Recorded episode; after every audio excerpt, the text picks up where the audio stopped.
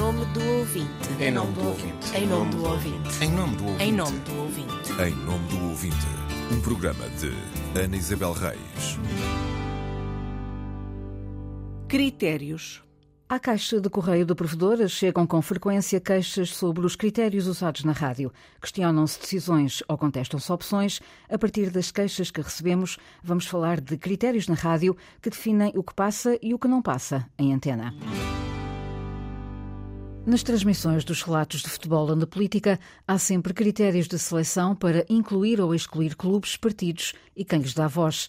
Da caixa do correio da provedora, selecionei três assuntos em que os ouvintes questionam os critérios da Antena 1 para os relatos de futebol e para a cobertura jornalística da Assembleia Legislativa dos Açores e na Assembleia da República. Hoje falamos de futebol. Joga-se o primeiro minuto deste escaldante derby do Minho entre Vitória e Sporting Braga. Só quem anda, pelo menos distraído, pode achar que este não é um jogo de grande nome, de grande cartaz em Portugal. Agora é pontapé de penalti e ficamos João para o penalti. Sim, sim. Mal seria. Ficamos pelo menos até o penalti. Tiago Silva, camisola 10 do Vitória. Bola na marca. Tiago Silva, concentrado, está autorizado, bateu! Esta tarde esportiva vai ficar uh, por aqui. Vai poder acompanhar ainda com informações no dia de hoje os dois jogos da jornada 23 da Primeira Liga que estão por realizar. A partir das 6 da tarde, Santa Clara, Vitória de Guimarães. Depois, às 8 e meia da noite, teremos Braga, Rio Ave. Todas as jornadas, a Antena 1 relata os jogos do Benfica, do Porto e do Sporting, mas dá-se o facto de os três clubes não coincidirem com os três primeiros classificados. O Sporting de Braga tem baralhado a equação desde o campeonato passado. Tem estado entre os três primeiros e por mais do que uma vez jogou para subir ao segundo lugar da tabela, como aconteceu na última jornada. As queixas foram chegando à medida que o Braga ia acumulando pontos. Escrevo-lhe para perceber o critério da rádio pública na transmissão de relatos desportivos. Acompanhar na íntegra os três primeiros classificados ou os três autoproclamados clubes grandes do futebol português. O Sporting de Braga é um clube que representa o país na Europa e todos os portugueses. Acho vergonhosa a tomada de decisão de deixar de transmitir os jogos do clube. O jogo do Braga contou apenas com informações. Enquanto cidadão português, bracarense de nascimento, mas deslocado e que acompanha o Sporting de Braga na Antena 1, como contribuinte, vejo-me no direito de perceber esta decisão. Tem de haver critérios objetivos e mensuráveis para decidir fazer um relato e não outro. A minha questão, não enquanto adepta de um clube, mas como adepta de futebol e ouvinte desta emissora para a qual também contribuo, é que critério utiliza a Antena 1 para a transmissão dos relatos? Eu e muitos milhares aguardamos uma explicação. A explicação veio pela voz de Nuno Galopim, da direção de programas. Os critérios que prevalecem e têm a ver com decisões tomadas já, já há muitos anos e que, que se têm mantido firmes são as de seguir os chamados uh, três grandes clubes. E isto tem a ver, em primeiro lugar, com o volume de adeptos de cada um e com o historial da própria rádio. É natural que uh, em edições específicas de campeonatos pode haver um quarto clube a ser seguido e se calhar é o que pode acontecer este ano. Nunca equacionaram a possibilidade de fazer não apenas os três grandes, mas uh, o terceiro classificado ou o segundo classificado, quando não é um dos grandes, não fica aqui uma lacuna? Já aconteceu. Já aconteceu ser acompanhado um terceiro ou segundo classificado quando não é um dos três grandes e essa questão uh, será claramente equacionada esta semana. O serviço público também não é um pouco isso? O fazer aquilo que os outros não fazem e dar atenção a outros clubes que não sejam necessariamente os grandes? Sim, e por isso, por exemplo, existe também a tarde desportiva aos domingos, onde às vezes há a possibilidade de acompanhar muitos outros jogos, independentemente até de estarmos a falar da Primeira Liga, não é? Ou seja, há um espaço aberto todos os domingos, foi um formato que regressou à grelha no ano passado para acompanhar várias modalidades e até vários campeonatos, mas eh, apesar de não serem acompanhados em direto todos os relatos, há informação permanente de todos os jogos que estão a acontecer sempre. Desde 2005 que a Antena 1 relata os jogos do Benfica, Porto e Sporting, a questão levantada pelos ouvintes sobre o Sporting de Braga pode ser reformulada de forma mais genérica. Quando alguns destes clubes não está no topo da tabela e outros sobem aos primeiros lugares, as regras mantêm-se ou alteram-se? coloquei a questão ao coordenador do desporto, que invocou os critérios em vigor.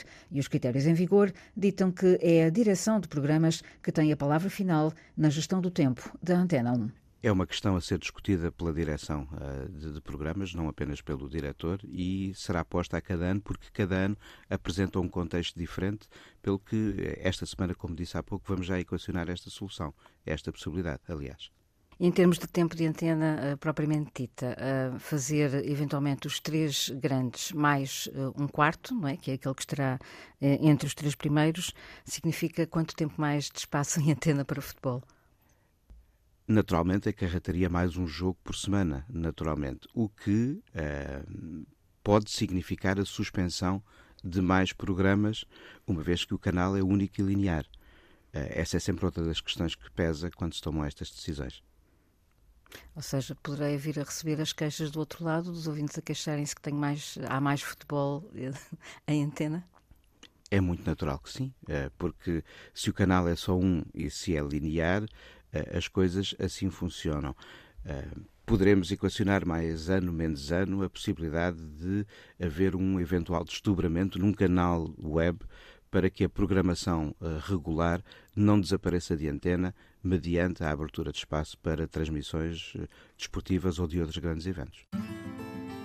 Como diz o diretor de programas Nuno Galopim, um quarto clube pode significar mais tempo em antena para os relatos dos jogos. Relatar quem está entre os três primeiros faz todo o sentido, é coerente com os critérios jornalísticos e responde àquilo que deve ser o serviço público, o de ser mais abrangente e olhar para lá dos chamados três grandes. Mas esta não é uma decisão pacífica.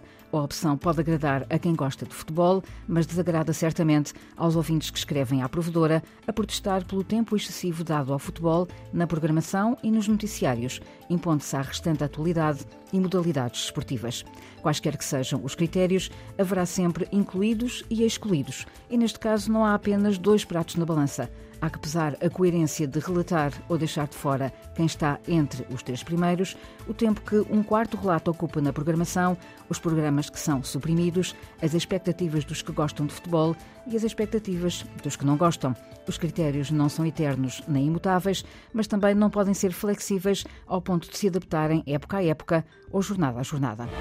Liga ao Norte, ao Porto, ao Braga e ao Guimarães, ao Centro, ao Benfica ao Sporting e ao Belenenses. Liga Portugal e ao clube do seu coração.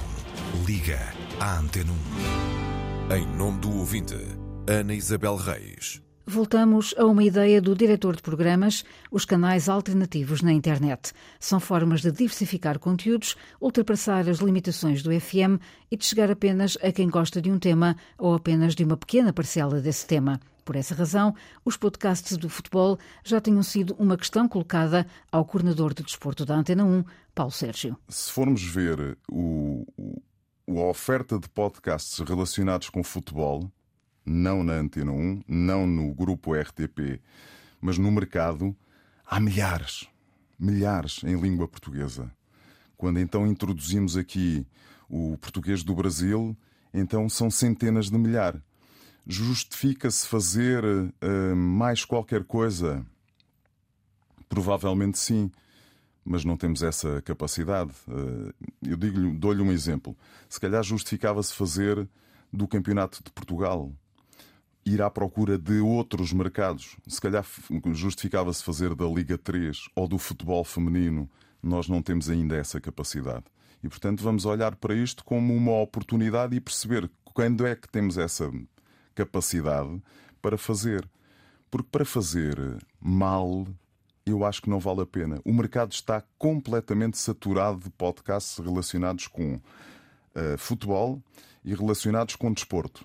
De pessoas que um, prestam um ótimo serviço. Pessoas que às vezes nem são jornalistas, mas que são pessoas que se interessam por uma determinada área e que prestam um serviço fantástico, porque de facto explicam coisas para fazer mal ou para ser redundantes, eu acho que não vale a pena fazer. Ideias não faltam, faltam recursos. O podcast não substitui a acessibilidade da emissão em FM, mas chega a outros públicos, os que apenas procuram o que lhes interessa.